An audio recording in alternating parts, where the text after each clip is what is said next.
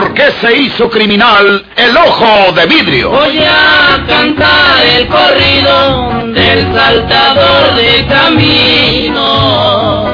La borrascosa juventud de Porfirio Cadena. ¿Cómo perdió uno de sus ojos? ¿Y por qué tuvo que seguir la vida criminal perseguido por sus poderosos enemigos?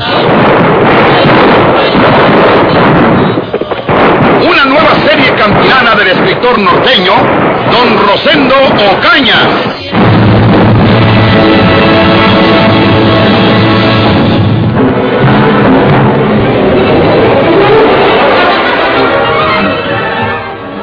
Tenga mi pistola, señor juez de letras.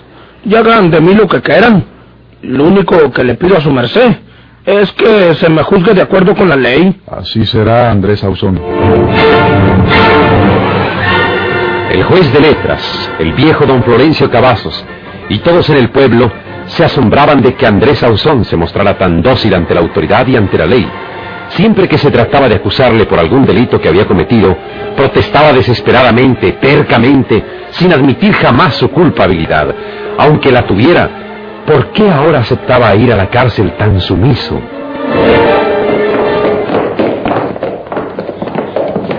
Mismo no lo creo yo, señor juez de letras. Este malvado de Andrés Sauzón siempre se vuelve puros gritos y laberintos cuando lo quieren aprender. Y resulta que ahora va muy mansito a la chirona. Se me hace muy raro, palabra. Sus razones tendrá. ¿Será que cree que se puede fugar de la cárcel? Si es así, no podrá hacerlo, porque esta noche pondremos vigilancia alrededor de la manzana municipal. Bien pensado, señor juez. Yo estoy admirado de que este bandido ande como corderito. Por Dios santo, no hallo qué pensar.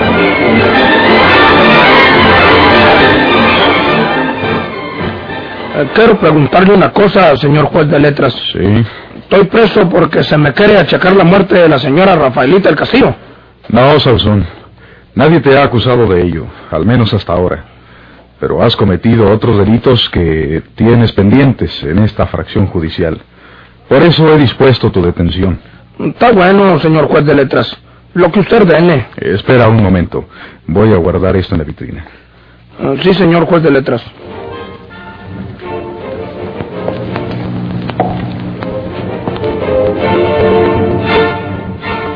El juez de letras se dirigió a la vitrina que se hallaba a unos cuantos pasos en su pobre despacho. La abrió con su llavero y colocó sobre unos diarios el cuchillo empleado en el asesinato de Rafaela, todavía envuelto en el pañuelo que le facilitara don Florencio Cavazos, y volvió a cerrar la vitrina guardándose el llavero. El cadáver, como el cuchillo debe haber destrozado las partes blandas, entrará en descomposición muy pronto. Es preciso darle sepultura mañana por la mañana temprano. Así no se hará, señor juez. Yo vuelvo con mis hombres en un rato. Sea que haya agarrado a Porfirio Cadena o que se haya pelado el muy bandido. Y le prometo a usted que nos encargaremos del entierro de la señora Rafaelita. Se lo agradeceré mucho, señor Cavazos. Eh, tú, Andrés... Eh, eh, señor juez de letras, como en todavía no se me ha comprobado nada, le suplico por lo que más quiera, que no me encierren en el cuarto solo y oscuro donde meten a los borrachos y peleoneros.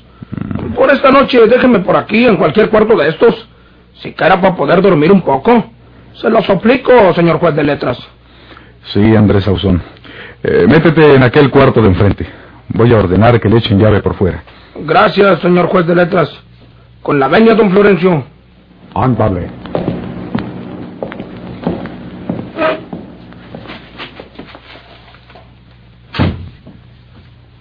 ¿Qué le digo?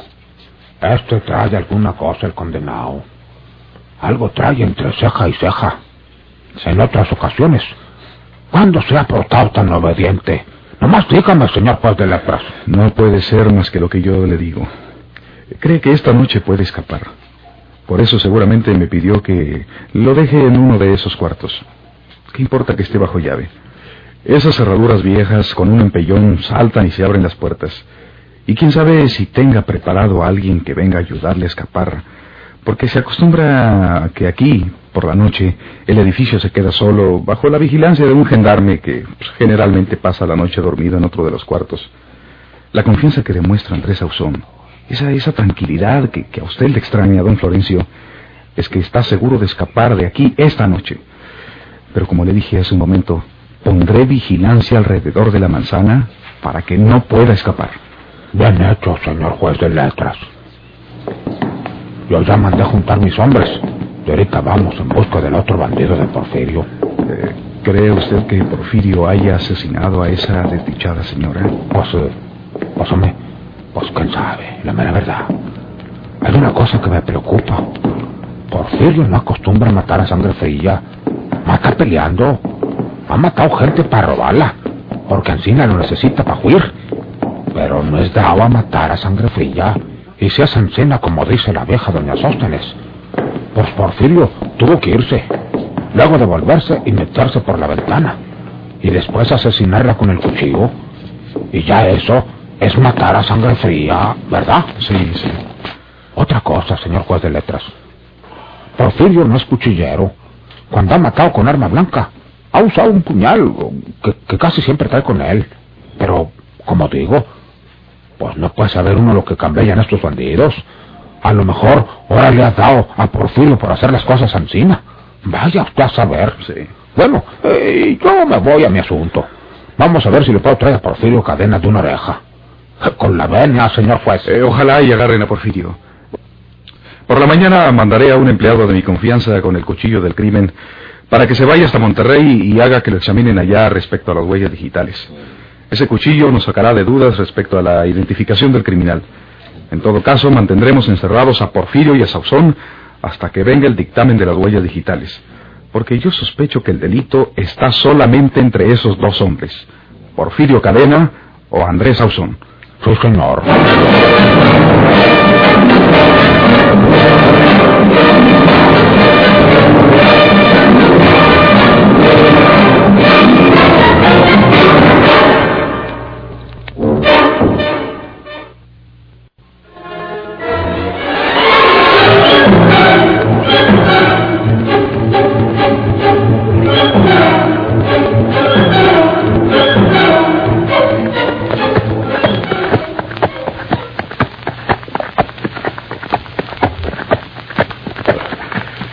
Es que este animal se va cansando y no llega a San Juan.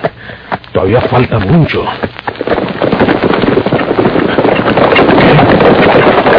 Gente de a caballo.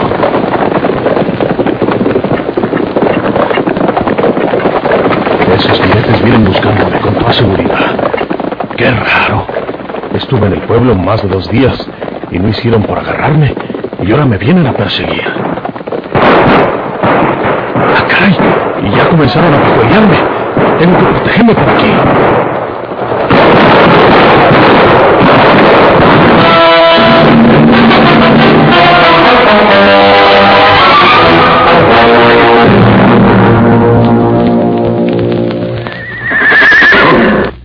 Don Florencio, yo me largo para tierras lejanas.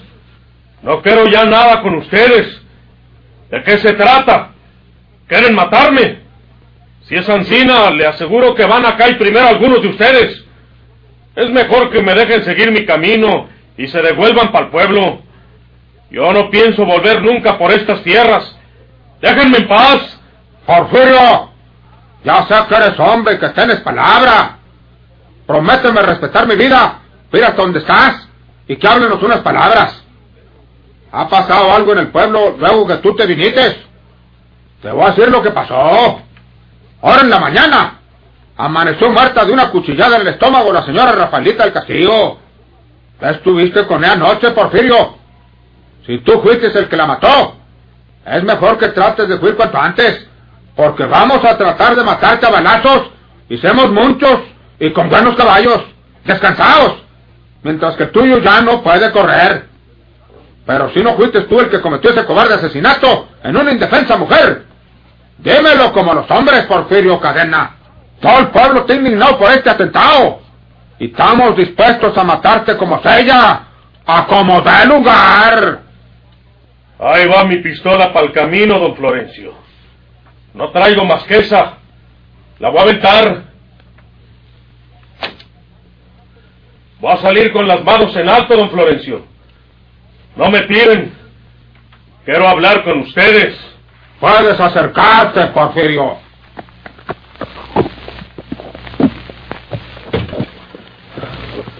¿Es verdad que mataron a Encina Rafaela?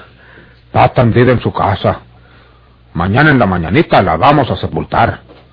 Doña Sóstenes dice que tú te fuiste antes que ella.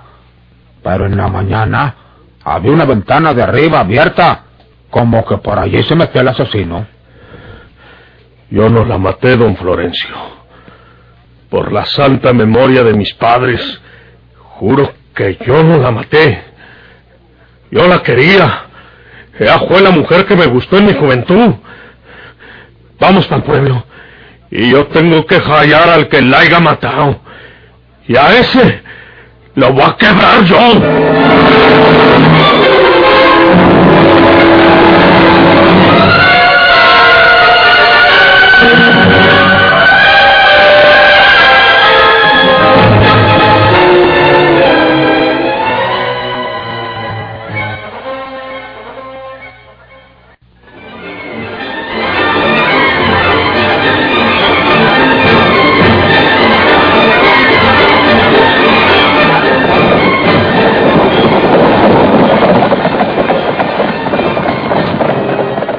¿Qué estaba pasando con aquellos hombres? Andrés Ausón, ante el asombro de propios y extraños, prácticamente se había entregado a la justicia para ser castigado por sus delitos.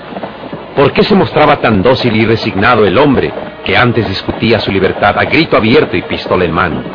Si era preciso. ¿Era aquel hombre Porfirio Cadena?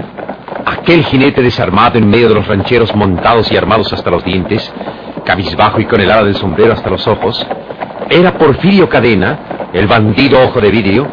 ¿Qué estaba pasando con aquellos hombres? Porfirio Cadena iba en silencio, exprimiendo su cerebro, tratando de imaginarse una hipótesis, construyendo en su infancia la escena de la tragedia.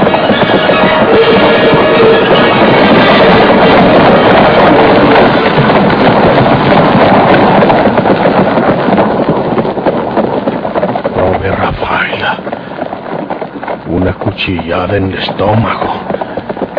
Naiden lo hubiera matado encima teniendo corazón. A una mujer se le mata a tiros cuando uno ya no puede detenerse. Pero no con una cobarde cuchilla. Lo que se asustaría la prove. Lo que sufriría hecha pedazos por el filo del cuchillo. El que lo hizo tiene que tener una mano muy dura un brazo muy fuerte y un alma de fiera. Don Florencio y todos estos rancheros saben que yo no soy tan cobarde para matar a a una mujer, y menos a ella, menos a Rafaela. Si creyeron que yo la había matado, ya me hubieran colgado de cualquier palo de estos del camino.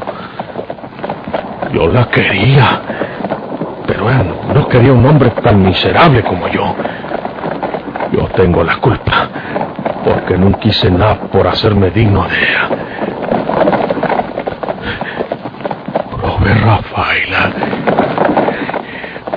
¿Quién puede haber sido? ¿Quién la mató encina? Ella no tenía enemigos. ¿Cuáles? Una mujer buena como ella no tiene enemigos. Y el único que puede matarla es el que quiera su cariño y ya no se lo da. Y ese sería yo. Pero yo no fui. No estoy loco para no darme cuenta de lo que hago. Yo la dejé en la casa y me fui cuando me dijo que no quería ya nada conmigo, aunque lo hubiera besado antes. Sus palabras me ofendieron y me fui enojado, o más bien sentido por lo que me dijo ella. ¿Quién entró a matarla luego que se fue también la señora Sóstenes? ¿Qué puede haber tenido motivos para matarla encina? ¿Quién podía querer hacerle un mal? Ah, a ella no, a ella no, pero, pero a mí sí. Ya sé lo que pasó entonces. El que mató a Rafaela me vio llegar a la casa de ella y me vio salir. tiene que ser un enemigo mío. Luego vio salir a la señora Sóstenes. Y entonces se metió por la ventana que dice don Florencio y mató a Rafaela. ¿Para qué? Pues para que me echaran la culpa a mí. ¿Quién estuvo ahí con ella? Porfirio. Que vivía molestándola con que la quería y que se la llevaba con él. Porfirio. Pues Santos Porfirio la mató. Porfirio que es un bandido y un asesino. Eso tiene que haber pensado el que la mató. No fue un enemigo de ella. Fue un enemigo mío. No lo hizo para hacerle mal a ella. Lo hizo para hacerme el mal a mí. Y entonces la pobre Rafaela murió por mi culpa. Porque si yo no ando detrás de ella, si yo no la besito anoche, el cobarde que la mató no hubiera tenido la mala intención de hacerle ese mal. Eso fue. Florencio, ¿qué razón me da de Andrés Sauzón? Está preso. Está encerrado en uno de los cuartos donde está el juzgado de letras. ¿Preso? ¿Acusado de esto? No, no, Porfirio. Claro que el juez de letras también tiene la sospecha, como la tengo yo y la tenemos todos, de que Andrés fue a haberlo hecho. La razón, pues tú la sabes. O más bien dicho, la adivinas, ¿verdad? Eh, perjudicarme a mí, ¿verdad? Sí, Que creían que yo la maté porque no quiso irse conmigo, ¿verdad? eso mismo. El juez de letras quiere que se queden encerrados Andrés Sauzón y tú unos dillitas. Mientras mandan para Monterrey el cuchillo que usaron para matar a la finada señora. ¿Callaron el cuchillo? Sí. Ahí estaba tirado en el piso, a unos cuantos pasos del cuerpo de la finada. Para mí que el asesino se lo dejó ensartado y fue que ella, en las ansias de la muerte, se lo haya sacado de un tirón. Porque si no fuera encina, el asesino se hubiera llevado su cuchillo. Y ahora va a ser una prueba absoluta en su contra. Porque, precisamente, el juez de letras va a mandar para Monterrey ese cuchillo. Porque allá lo examinan los científicos y van a decir de qué son las huellas digitales. Por ejemplo, eh, te toman tus huellas digitales, se las toman Andrés Sauzón, las comparan luego con las del cuchillo que mató a la fina y Ancina mandan tentaleando. Dicen, este fue, porque sus huellas digitales están aquí en las cachas del cuchillo. Y se acabó la historia. ¿Comprendes, Porfirio? Sí, sí, señor. Qué bueno que está preso. Y sabe una cosa, don Florencio. ¿Qué? Las huellas que tenga el cuchillo ese han de ser de Andrés Sauzón.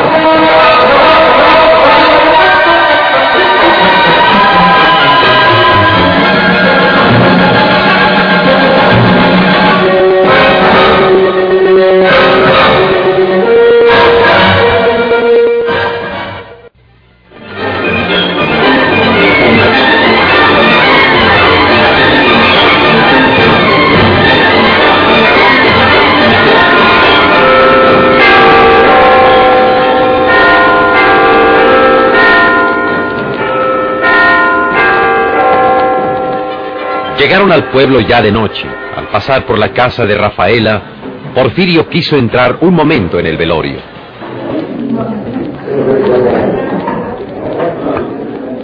Ya sé que muchos de ustedes, o quién sabe si todos, creen que yo la maté.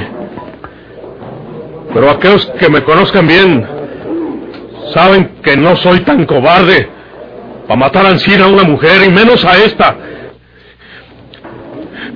Yo tengo la culpa, Rafaelita, porque anoche vine a verte y el bandido que te quitó la vida con tanta crueldad tiene que ser un enemigo mío que luego que yo me fui se metió por la ventana para asesinarte y que me echara la culpa a mí.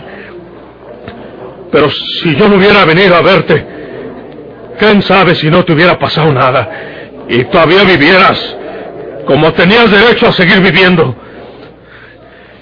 Indirectamente yo tengo la culpa de, de que te hayan atacado encima, causándote esa muerte tan infame. Pero aquí, delante de tu cadáver, lo voy a decir. Y también delante de estos hombres. Manito. Yo tengo que callar al que te asesinó, si no lo calla la justicia. yo lo voy a hacer que pague con su sangre, gota por gota, la sangre que te hizo derramar. Y cuando haya cumplido mi juramento, Dios me ha de prestar su licencia para ir hasta tu sepultura y decirte que el que te ofendió pagó con su vida su delito. Vámonos, vámonos, Porfirio. Ya está bueno. Manito, Vámonos, don Manito. Yo desde un principio les dije que tú no puedes haberla matado. Aunque estás preso. Aunque te mire Ancina. Me da mucho gusto que no hayas sido tú el que le hizo ese mal a Rafaelita.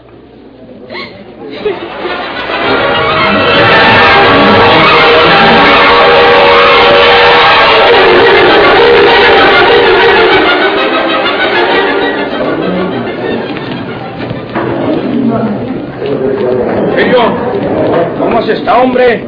Ya ni saludas a los amigos.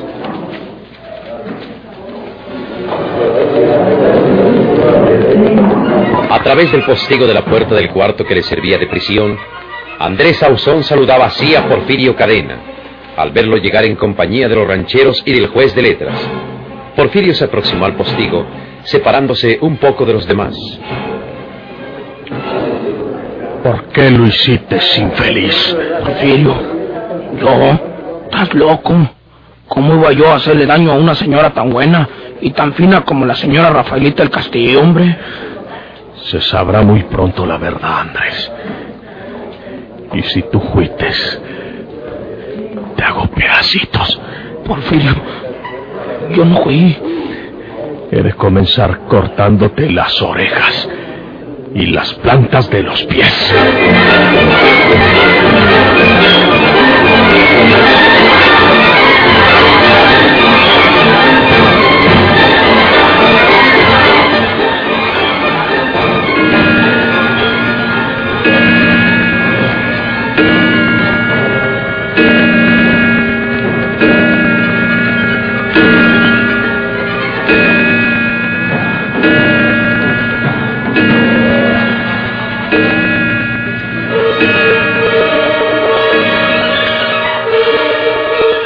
Distintos cuartos, bajo llave, Andrés Ausón y Porfirio pasaron la noche en el mismo edificio del juzgado.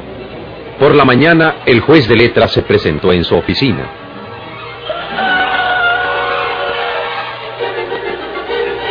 Oiga, secretario.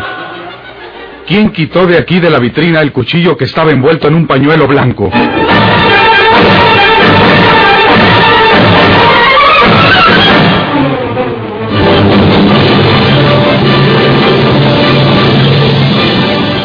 Se hizo criminal el ojo de vidrio?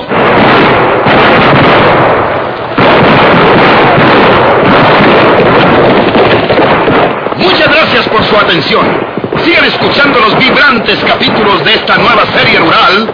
¿Por qué se hizo criminal el ojo de vidrio? se disfrazaba de arriero para asaltar los poblados. Burlándose del gobierno, mataba a muchos soldados, nomás blanqueaban los cerros de puros encalzonados.